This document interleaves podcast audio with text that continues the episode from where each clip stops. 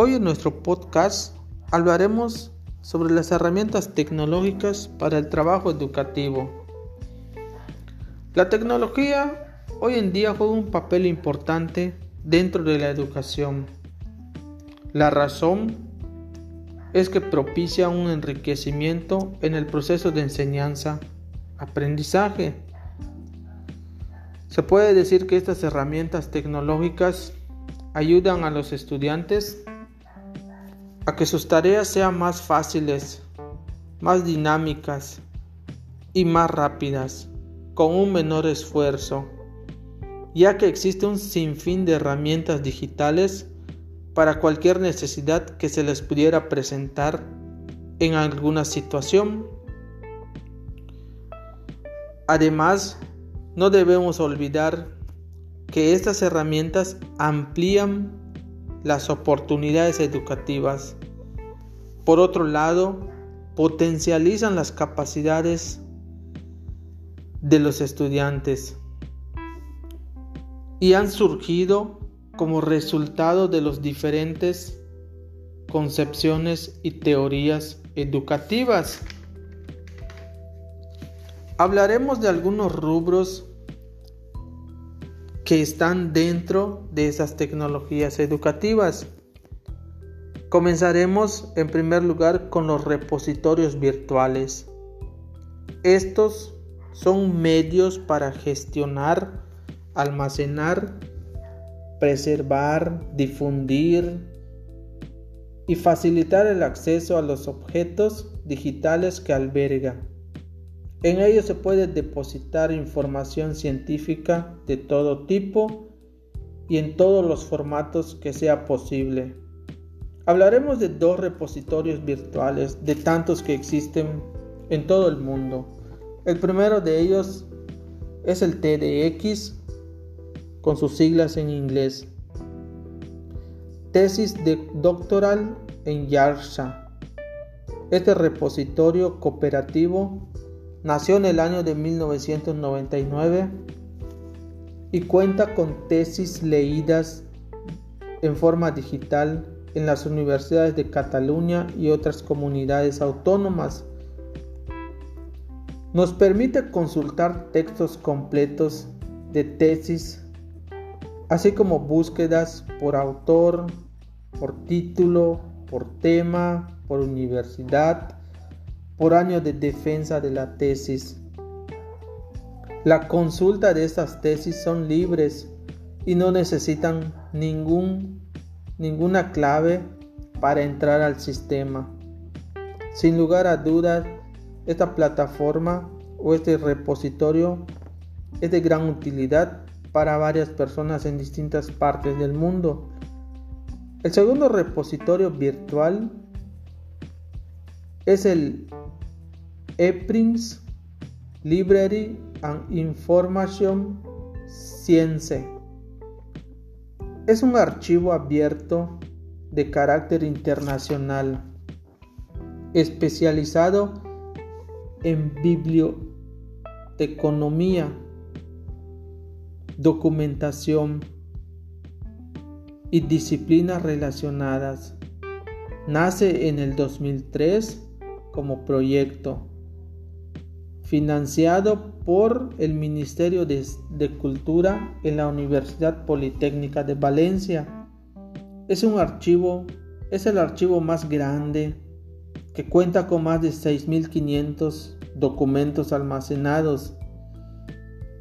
Este repositorio recoge trabajos de turcos, serbios, chinos, rusos y muchas lenguas más tiene una política como tipo de documentos.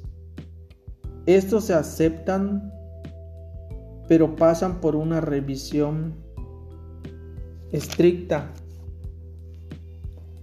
Ahora hablaremos de las redes sociales. Las redes sociales, su uso puede ser para distintas finalidades, pero entre las más importantes están las de comunicar, compartir información, establecer contacto, informarse, entretenerse, que es, si no por allá, uno de los usos más frecuentes que los jóvenes le dan en tiempos actuales. Pero también cumple la función o tiene la función de vender, comprar. Pueden usarse desde la computadora y hablaremos de dos en general, ¿no? De muchas que existen. Esas plataformas digitales están formadas por comunidades con intereses o actividades en común. Pudieran ser amistad, parentesco, trabajo y nos permiten conectarnos, conectarnos entre sí Funcionan como medio para comunicarse, como habíamos mencionado, o intercambiar información, entre otras cosas que ya se mencionó anteriormente. Bueno, hablaremos de dos como el Facebook y el Twitter. El Facebook, eh, una red social muy frecuente en los jóvenes actuales, como mencionamos, y que tiene una gran aceptación en la actualidad. Creado en el, este, el Facebook fue creado en el año 2004 por un grupo de estudiantes de Harvard con la finalidad de mantenerse informados entre ellos. En poco tiempo ganó popularidad y cualquier persona podía formar parte de él solamente con un correo electrónico. Hoy en día es la red más demandada con más de 2 millones de usuarios. El Twitter. El Twitter es otra red social muy utilizada en la actualidad. Fue creado en el año 2006 poquito tiempo después del Facebook. Y el Twitter permite publicar textos cortos, conocidos como tweets, pero que no deben llevar más de 140 caracteres y aparecen en la página principal del usuario que lo publica. Cada persona suscrito puede elegir seguir a otros y en su contenido o su publicación. Ahora pasemos al correo electrónico. El correo electrónico que hoy en día es muy utilizado debido a la situación en la que estamos pasando, ¿no? El correo electrónico es un servicio gratuito en el que puedes enviar y recibir información en forma de mensajes de manera instantánea a través de internet, claro. Pueden ser fotografías, archivos de todo tipo. Para usarlo, un computador necesita conexión a internet. Abrir y crear una cuenta de correo electrónico.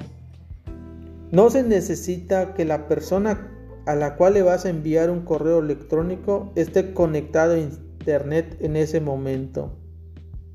Cuando él entre a su bandeja, a su correo electrónico y revise su bandeja de, de mensajes, le llegará la notificación de que ha recibido un correo electrónico y tendrá distintas alternativas para responder, eliminar, etiquetar, etcétera, entre otras funciones que se le pueden dar, ¿no? Ahora hablaremos sobre las plataformas. Las plataformas son, son herramientas que pueden que no pueden faltar en un plan de educación de un profesor porque facilitan el intercambio de la información entre profesor y estudiante. Muchas universidades hoy en día ofrecen esta alternativa a sus profesores o a sus docentes. Existen dos tipos de plataformas, como bien sabemos. Uno que es para intercambiar información y otro que es para colaboración entre estudiante, profesor. Veamos el primero. La plataforma de intercambio de información. Sus ventajas de este tipo de plataformas es que son fáciles de usar. Permiten al usuario compartir documentos, archivos, participar en foros. Otros permiten crear archivos de escritura o Excel y compartirlos con otros usuarios o para trabajar de manera colaborativa y a distancia.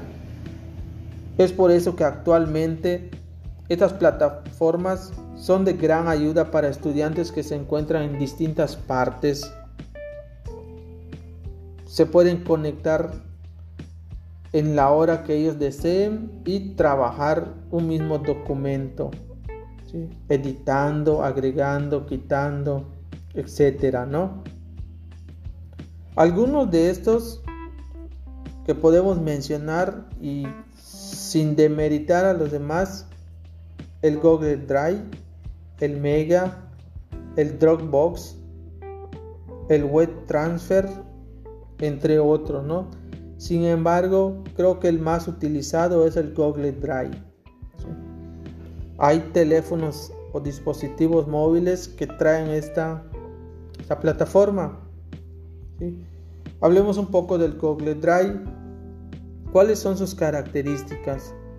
Una de sus principales características pues es que nos permite crear carpetas para almacenar archivos de cualquier tipo podemos producir un documento, podemos modificar un documento en línea en diferentes formatos de procesador de textos, plantillas, cálculos, PDF. Podemos editar diapositivas, podemos crear diapositivas. También nos permite elaborar formularios para encuestas, exámenes, insertar dibujos e imágenes, entre otras funciones que tiene. La ventaja de estas es que si tu computador o tu teléfono celular eh, pudiera descomponerse, pues toda la información, libros, documentos que tienes almacenados no se pierden, sino que pudieras entrar a otro dispositivo con tu cuenta correo y recuperar o seguir trabajando tus documentos. Es útil para estudiantes, para maestros, para investigadores, para administrativos, porque permite crear documentos en diferentes formatos, permite trabajar en línea, un mismo archivo desde cualquier dispositivo. Por otra parte hablaremos del Mega, que es otra plataforma. Es un servicio en la nube. Permite intercambiar libremente archivos, películas, libros, música, videojuegos, fotografías, de forma segura. Con este servicio, el usuario puede subir un archivo, a su cuenta personal. Una vez alojado, solo necesita hacer clic con el botón derecho del ratón para que se genere una URL que se le puede compartir con quien él quiera. Su proceso de suscripción es darse de alta con nombre, cuenta de correo y contraseña. El sistema automáticamente enviará al usuario un email para confirmarle su enlace y de esta forma ya poder utilizar el Mega, la plataforma. Pasamos al segundo tipo de plataforma, que son las plataformas digitales de colaboración en conjunto estudiante-profesor. Hoy en día, la mayoría de las universidades o centros educativos cuentan con su propio portal de Internet, en el cual pueden intercambiar o pueden interactuar tanto profesores con alumnos. Esta herramienta facilita intercambiar información y mejora la comunicación entre sus principales. Entre algunas de sus funciones están el que hay, existe un chat en línea o, o una mensajería. Pueden emitir anuncios, noticias de la institución o por cada profesor, información de actividades a realizar con fechas y, toda la descripción de la, de la actividad o el protocolo, tareas, bibliotecas, pueden emitir calificaciones de los, de los alumnados, fechas de exámenes y retroalimentación de las actividades dejadas a los estudiantes. Incluso pueden subir los estudiantes trabajos solicitados por los docentes en tiempo y fecha establecida. También pueden participar en foros que los maestros o docentes les han dejado. Tenemos también por otra parte, otra herramienta importante en el tema de la educación que son las aplicaciones para dispositivos móviles. Conocemos muchas, pero hablaremos de dos en esta ocasión. Pero veamos un poquito qué son las aplicaciones para dispositivos. Son apps diseñadas especialmente para hacernos el trabajo más fácil y comprimir en nuestro pequeño dispositivo un mundo de herramientas y accesorios que podemos utilizar en nuestra vida diaria para muchas situaciones. Muchas de esas apps son gratuitas y vienen integradas con el dispositivo móvil. Otras las podemos adquirir mediante compra. La distribución está regulada según el fabricante del sistema operativo de, tu dispositivo. Hablaremos de la primera que es el WhatsApp. el WhatsApp es una herramienta de chat para teléfonos móviles de última generación. sirven para enviar, textos y multimedia entre usuarios. Su funcionalidad es similar al de mensajería instantánea y muchas de sus funciones son importantes. Mencionaremos algunas o mencionemos algunas por decir. Se pueden enviar simultáneamente mensajes entre varias personas, como lo son textos, fotos, videos, audios, documentos, incluso tu ubicación. Se pueden crear grupos para compartir información en el mismo tiempo. Se pueden comunicar personas con otras personas fuera, que se encuentran fuera del país. Se pueden realizar videollamadas Puedes compartir videos, comentarios, estados de WhatsApp, compartir documentos Word, PDF a todos los contactos. Para descargarla solo se requiere un número telefónico móvil.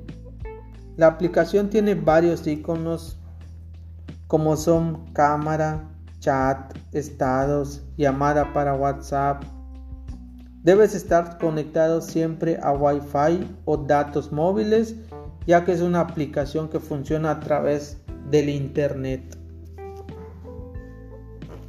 Si no es la más utilizada, está dentro de los primeros lugares de las aplicaciones utilizadas en dispositivos móviles.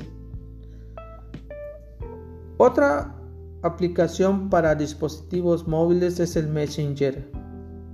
Esta aplicación de mensajería instantánea forma parte del ecosistema del Facebook. Nos permite mantener al contacto con el resto de, los usuarios en red social. Es un servicio multiplataforma disponibles para Android, Windows, Mac. Entre sus funciones básicas podemos decir que está la recepción y el envío de imágenes. También se puede compartir ubicación, pero en un menor tiempo. Podemos compartir stickers, animaciones, notas de voz. También podemos crear grupos con tres o más participantes, pero no permite compartir documentos en PDF o Word. Esta es la desventaja, podríamos decir, más grande del Messenger. Se pueden hacer llamadas, videollamadas a usuarios registrados en la red social sus funciones extras son tres. ¿Cuáles son? La primera es que es posible hablar directamente con empresas que cuentan con página en la red social. La segunda es que se pueden integrar con juegos de Facebook. Y la tercera es que pudieras enviar dinero directamente de usuario a usuario siempre y cuando sabiendo el protocolo que se debe seguir. Para concluir, ¿qué podemos decir de las tecnologías en el mundo de la educación? Podemos concluir que son herramientas tecnológicas que hoy en día tienen una importantísima aportación dentro del currículum de una institución educativa. Pero es importante saber utilizarlas y no caer en la monotomía. Debemos saber darles el uso adecuado para lograr los fines en el trabajo educativo y los estudiantes logren sus objetivos o se logren los objetivos planteados. Sin lugar a dudas, se utilizaría para dar más posibilidades de acceder a la educación a los que se encuentran en, distancias muy lejanas. Los que carecen de recursos también podrían tener una desventaja con las tecnologías en la educación pero por otra parte, podríamos mencionar que una de sus ventajas es que ofrece mayor dinamismo, interacción entre compañeros, entre alumnos, entre maestro, alumno, entre los mismos maestros, y que además nos conlleva a diferentes contextos los cuales propician una mayor participación en el proceso de aprendizaje de los distintos estudiantes. Bueno, con eso terminamos el tema de las tecnologías o las herramientas tecnológicas para nuestro trabajo educativo.